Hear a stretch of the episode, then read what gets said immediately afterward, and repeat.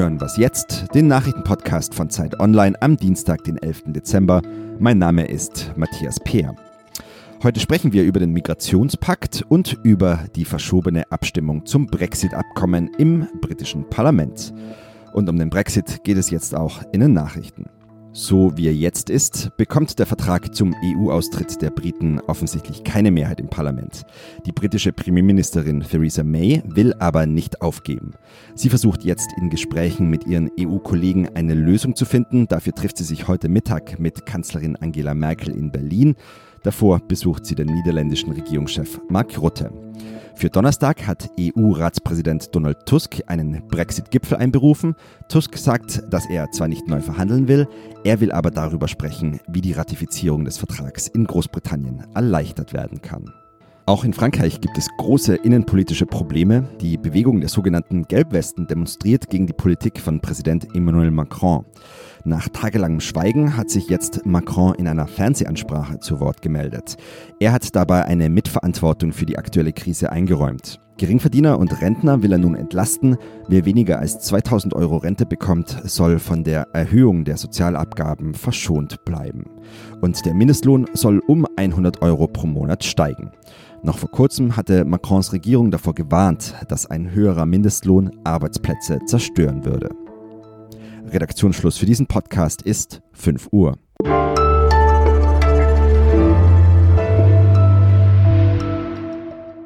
Ich bin Munja Malbock. Hallo und herzlich willkommen.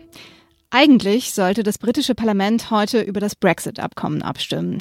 Wir hatten dazu auch schon ein ganz wunderbares Gespräch aufgenommen für den Podcast. Wir, das sind Markus Gatzke, der Leiter des Politikressorts bei Zeit Online und ich.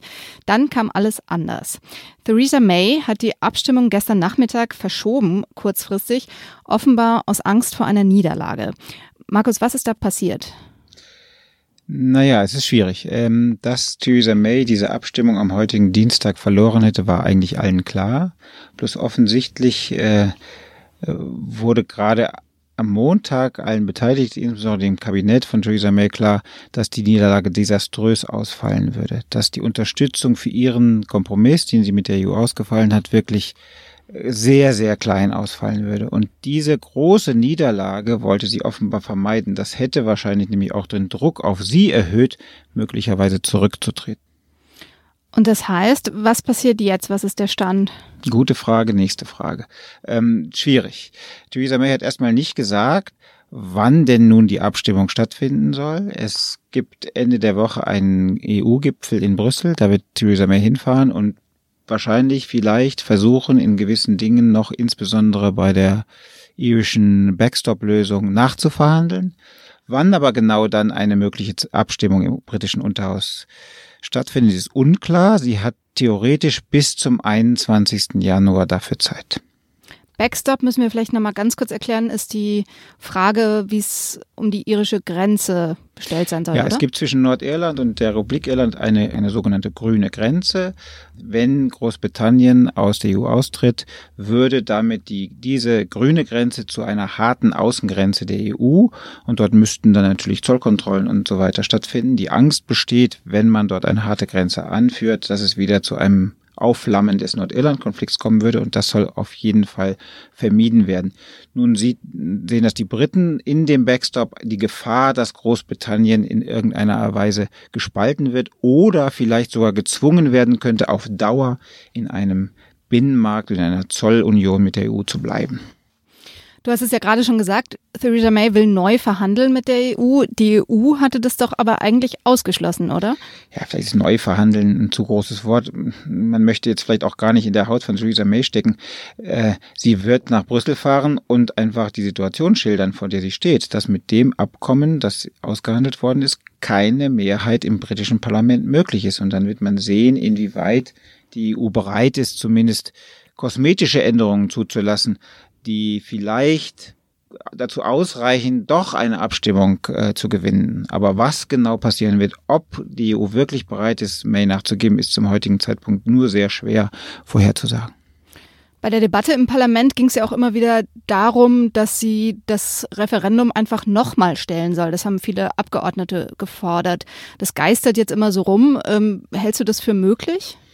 Ach, das ist in der Brexit-Debatte oder in der britischen Brexit-Debatte ist die so kompliziert, dass eigentlich irgendwie echte Prognosen schwierig sind. In einem Referendum gewinnt ein wenig stärker an Zustimmung. Ähm, Labour hat irgendwie angedeutet, es könnte sich vorstellen, ein zweites Referendum zu stützen. Aber ob es wirklich dazu kommt, ob eine Mehrheit im britischen Parlament auch dafür stimmt, weil das könnte am Ende bedeuten, dass die Briten komplett in der EU bleiben, ist äh, völlig offen. Weil viele britische Konservative wollen in jedem Fall einen Brexit, egal ob es nun Mays Kompromiss am Ende ist oder eine irgendeine andere Form von Austritt. Dankeschön.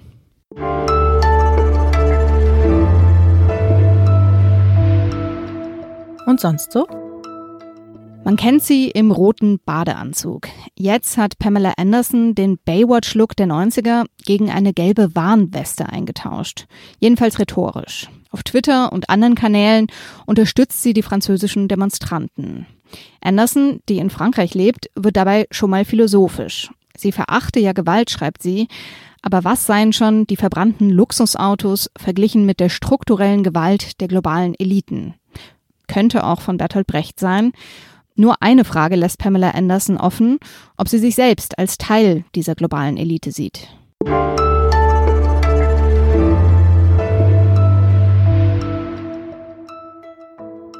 Es ist heute so, dass wir diesen Pakt verabschieden, der ausdrücklich sagt, und das zeigt der Titel schon, dass es um sichere, geordnete und reguläre Migration geht.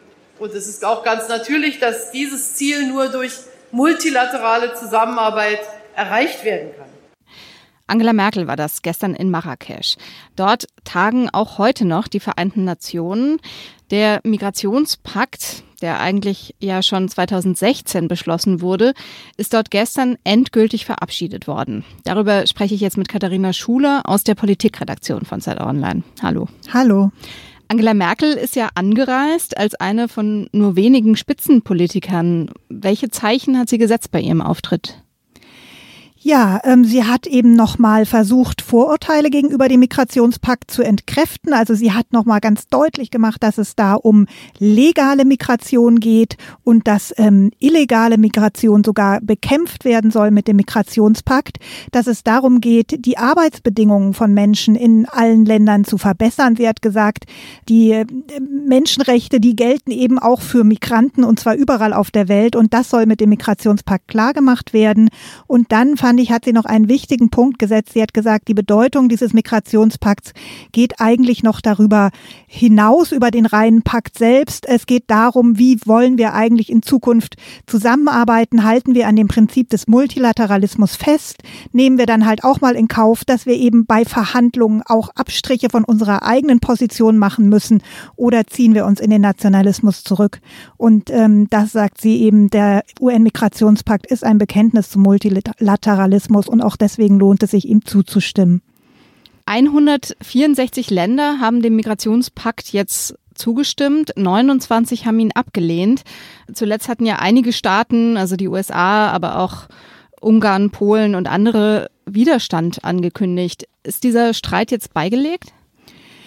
Ja, also erstmal äh, denke ich schon, ähm, weil ähm, so, es gibt ja eine große Gruppe jetzt, die dem zugestimmt haben. Die werden das ja vermutlich auch nicht noch weiter zurücknehmen. Insofern der Streit über den Pakt an sich erstmal ja. Andererseits ist die Debatte wird natürlich weitergehen. Also in Deutschland werden sicherlich jetzt äh, die AfD wird nicht aufhören zu behaupten, mit diesem äh, Pakt sei also illegaler Migration äh, Tür und Tor geöffnet worden, was ja komplett falsch ist. Also ich denke, man, sie werden das versuchen, das weiter zu instrumentalisieren. Aber natürlich, die Luft ist ein bisschen raus, wenn der Pakt erstmal verabschiedet ist.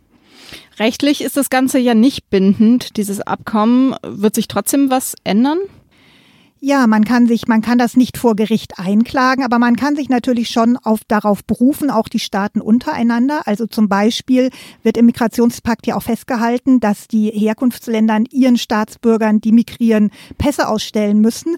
Und in, das ist ja in Deutschland oft ein großes Problem. Wenn man abgelehnte Asylbewerber zurückschicken will, dann geht das nicht, weil sie keine Pässe haben. Da kann also die Bundesregierung natürlich jetzt schon dann auch mit Rückgriff auf den Migrationspakt sich an diese anderen Staaten wenden und sagen, bitte, ihr habt das hier hier unterzeichnet, also jetzt macht auch mal. Und ähm, dann äh, könnte daraus auch ein Völkergewohnheitsrecht entstehen. Das wäre aber wohl nur dann der Fall, wenn sich alle Staaten wirklich auf lange Zeit an, an diesen Pakt auch halten und die dort vorgeschriebenen Sachen auch tatsächlich umsetzen würden. Es gibt ja noch einen zweiten Pakt, den Flüchtlingspakt der UN. Der soll am kommenden Montag bei der UN-Vollversammlung verabschiedet werden. Wie unterscheiden die sich genau?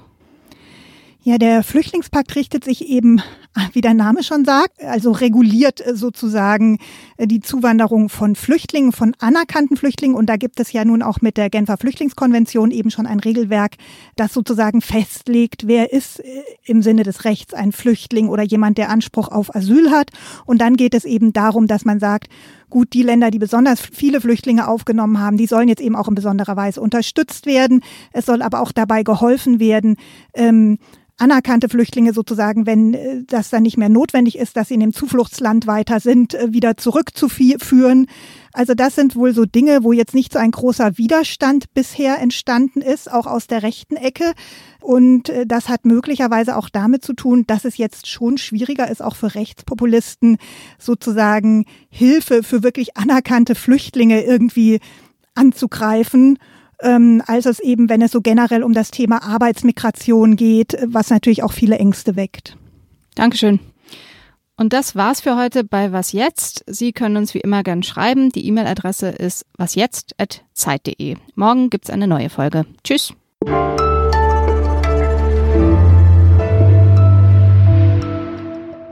Also so ein bisschen Merkels Vermächtnis jetzt, oder? Ja, ach, weiß ich nicht. Ja, die hat ja viele Vermächtnisse, aber.